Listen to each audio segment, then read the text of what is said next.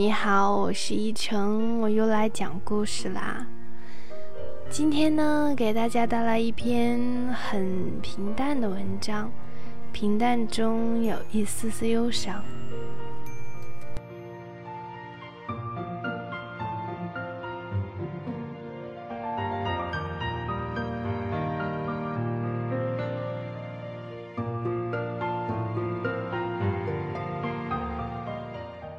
那时我们刚认识，那个夏天我们高考完，在同一家服装店打零工，就是那种站在门口吸引顾客的工作，一边拍着手掌，一边大喊着“全场五折啦，全场五折啦”。我和你门神一样的站在店口两边，你害羞，大概是撇不下面子那样喊，我只好一个人孤军奋战。你呢，只需对着客人喊“欢迎光临”。中午的时候，我们一对新人自己找饭吃，从步行街的小巷子里左穿右穿，找到了一家牛肉面。那面辣极了，我吃的很欢乐，你吃的很痛苦。后来，我们又一起到牛肉面旁的奶茶店买冰冰的奶茶。卖奶茶的是个老奶奶，她拥有一个简陋的摊子。一个装冰的冰柜，一个搁在外面的炉子，炉子不停的在烧水，开了就灌进各种颜色的旧水壶里。老奶奶还有一只狸花猫，很懒惰的窝在她脚边，一边晒太阳，一边舔爪子。奶茶很甜腻，我不爱喝，你就不在乎的把我喝剩下的一半拿过去塞进自己的嘴里。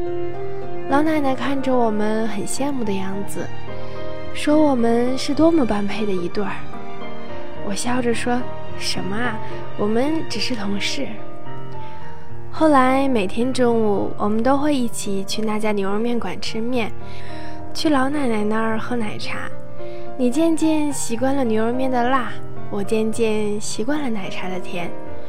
我们会一边喝奶茶，一边和老奶奶聊天。老奶奶独身一人，就是在铺子后面的小屋里。小屋的纱窗被猫钻了个洞。你自告奋勇地说：“下班你来修。”你扑闪着亮晶晶的眼睛问着我：“你来吗？”嗯，我点点头。那天傍晚，天气闷得喘不过气。你在附近的五金店里买了纱窗和钉子，笨手笨脚地拆旧纱窗装新的。我就站在你旁边。弟弟锤子和钉子之类的，你专注的样子很帅。你会在间隔时偷偷看我一眼，你的笑那样明媚。纱窗被你装得很丑，老奶奶一点也不介意。为了报答你，她为我们准备了晚饭。那一餐很简单，就是米饭、青菜还有熏肉。那猫，那小象。那梧桐树，那银发老人，那简陋的旧木桌和你，处处动情。后来我们各自收到了大学的录取通知书，你会去另一个城市。在服装店工作的最后一天，我和你都有些焦躁。虽然做相同的一成不变的工作，吃一成不变的牛肉面和奶茶，可是那天的一切。都变了。下班后，我们各自挥手告别。我走出十步，我以为你会喊住我说些别的什么，可是你没有。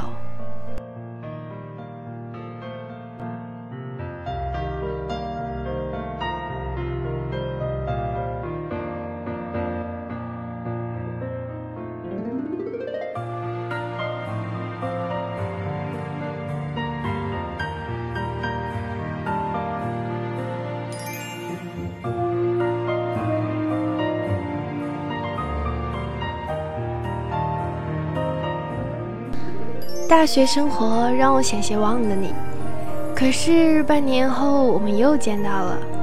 那是寒假，我路过步行街，去那家我们一起工作的服装店看旧同事。他们见到我很高兴，他们说你刚才也在呢，就刚才十分钟之前。我很懊恼，有些类似擦肩而过的无奈。可是你竟然又回来了。你说你的帽子忘在这儿了。你说呀，你也在。那天我们在服装店待了许久许久，直到被店长以人多为理由赶了出去。我们谁都不想回家，百无聊赖地在街上乱逛。那天只有一千米长的步行街都要被我们走穿了。你说起你在学校的各种趣事，我也说了我的困惑。我们就那么走着。我希望时间和那条路都无限地延伸下去，直到永远。后来天太晚了，我们不得不各自回家。你踌躇了一下，问我明天可以找你玩吗？我点头，你说我带你去森林公园。第二天在森林公园，你租了烧烤炉子，买了几颗红薯。那时天正冷呢，你拿着一根棍子，满脸通红的捣弄炉子和红薯，红薯都烤得炭黑了还不熟。后来我们的手指和脸上都被夹生的红薯抹黑了。那个寒假我们总见面。遛马路，去书店席地而坐看漫画，去咖啡馆窝在沙发里玩 PSP。每次你送我回家，都会经过一条马路，马路的对面就是我的家。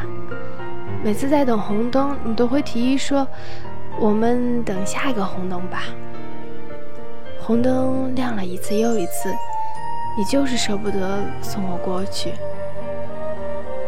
除夕那天，在网上，你问我有男朋友了吗？我说有了。你沉默了。我像背叛了你似的，跟你解释那个男生追我追得很凶，才在一起，连手都没拉过。我不停的解释，你就是不说话。后来我接到了你的一个电话，你只说了一句就挂了。你有男朋友，我也喜欢你。我真庆幸啊！我以为你会大骂我说“脚踩两只船，水性杨花”，可是你没有。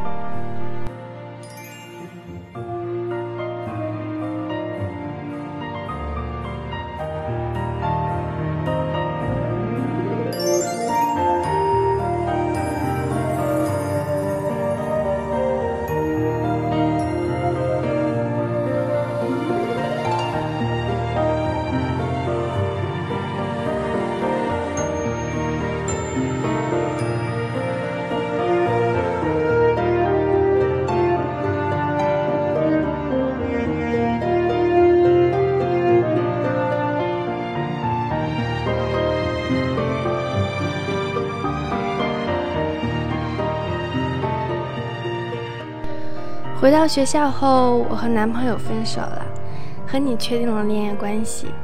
我们的恋爱事件簿就是每天上百条短信和 N 个电话，心动和幸福的感觉并不会因为距离而变得微弱，相反更加炙热了。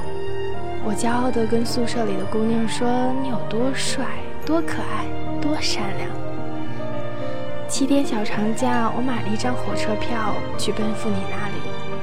是个惊喜。找到你时，你正在球场上打球，穿着白色的 T 恤，汗珠在阳光下晶莹闪烁。你看到我，先是愣了一下，揉揉眼睛，然后像条饿狼那样扑到我这里来。我无处可跑，被你抱着。那是我们第一次拥抱，那样炽烈的心跳，我再也没有体验过。你让我坐在你宿舍楼下的长椅等你，我仔细地用眼睛做摄像，把你每日经过的马路、你所在的宿舍窗口、你经常光顾的食堂，都保存在我的记忆内存卡里。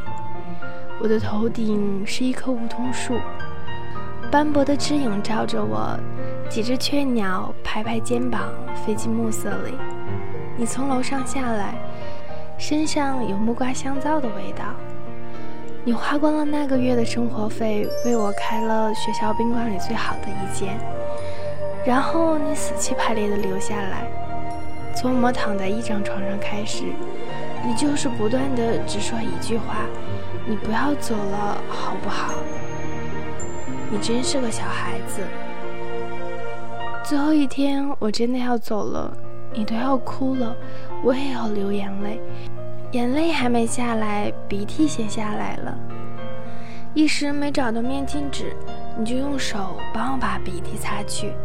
那一刻，我觉得你像我爹一样温柔。然后你拉着我去火车站，不是送我走，而是去退票。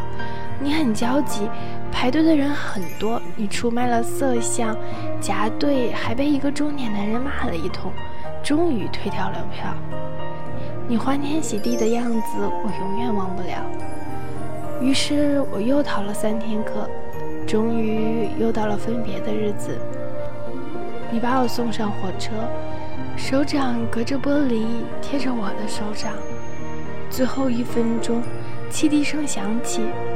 我以为我会因为想你而让旅途分外艰难，我以为你要被列车远远的抛下，远远的离开了我的视线，可是你没有。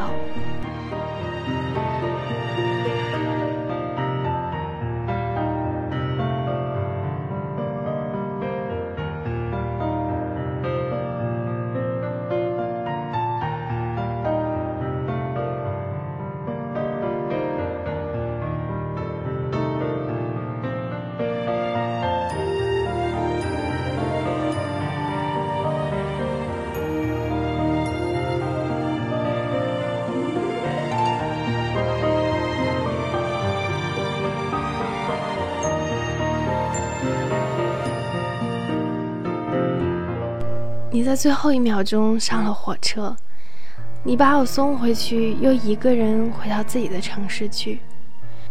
我把这一段故事讲给宿舍的姑娘们听，她们听完都啧啧地说：“你真的很爱我。”是的，我确信那时你是的。就是这样的相爱，让我们隔着那么远的距离在一起四年。四年，你遇到过多少诱惑？我内心又有多少次软弱？可是这些都不重要，重要的是四年后我们依然在一起。毕业了，我们相约一起去北京，在北四环和别人合租了一个两居室。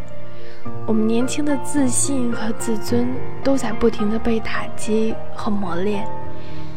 但好歹我们终究找到了自己的位置。你做销售要东奔西跑，你把身段放低又放低。你说你会给我好的生活，而销售的收入相对会高一点。只要努力，你很努力。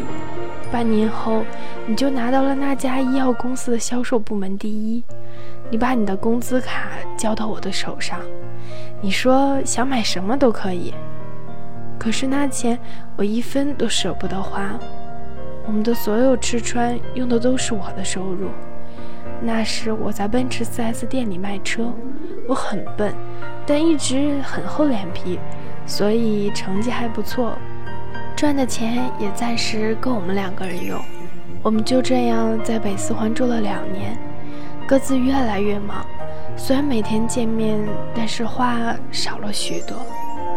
我觉得你在慢慢的变陌生，我也是。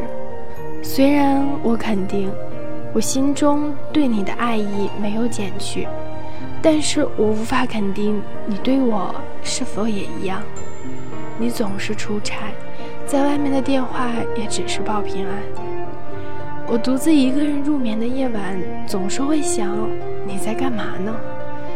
你一个人睡在宾馆里，也会这样想我吗？我怕你出事，怕你出各种事，在我的想象里，各种危险在向你靠近，而我却无能为力。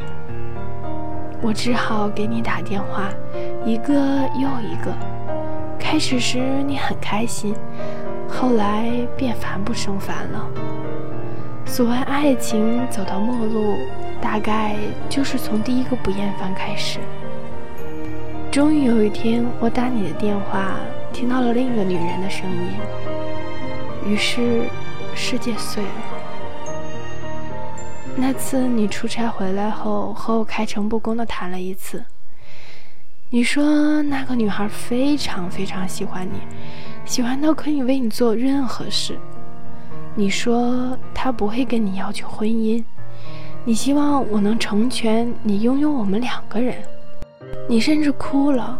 你说一个男人一生只拥有一个女人，不是太可悲了吗？我想，在我无坚不摧的信仰里，你偶尔的走神应该抹杀不了什么。如果不是你已经站在另一个人的角度跟我说话，如果不是你那样自私狭隘的去定义爱情，如果你那时给我一个道歉的拥抱和承诺，我一定会原谅你，一定会。可是，你没有。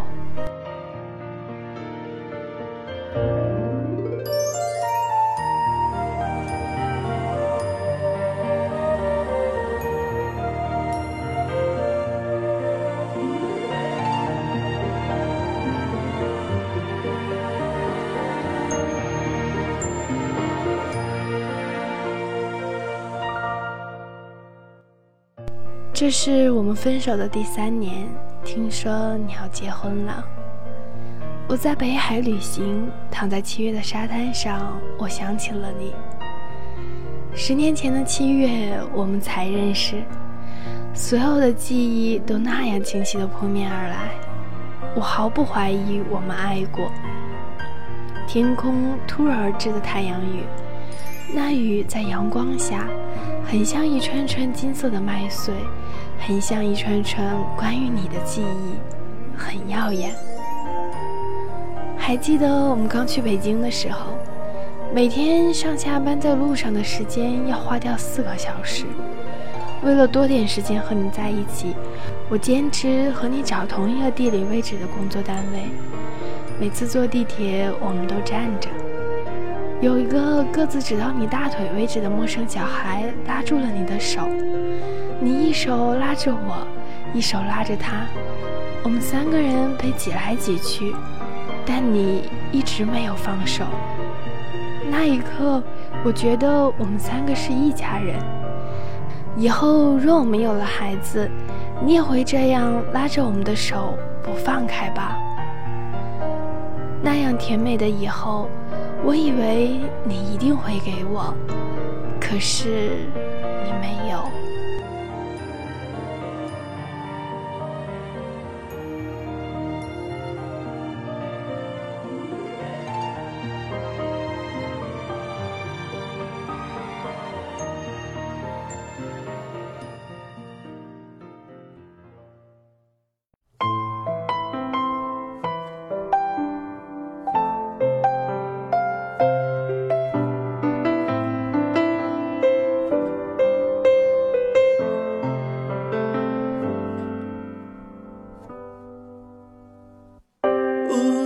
在我们心里刻下一块阴影，我聆听沉寂已久的心情，清晰透明，就像美丽的风景，总在回忆里才看得清，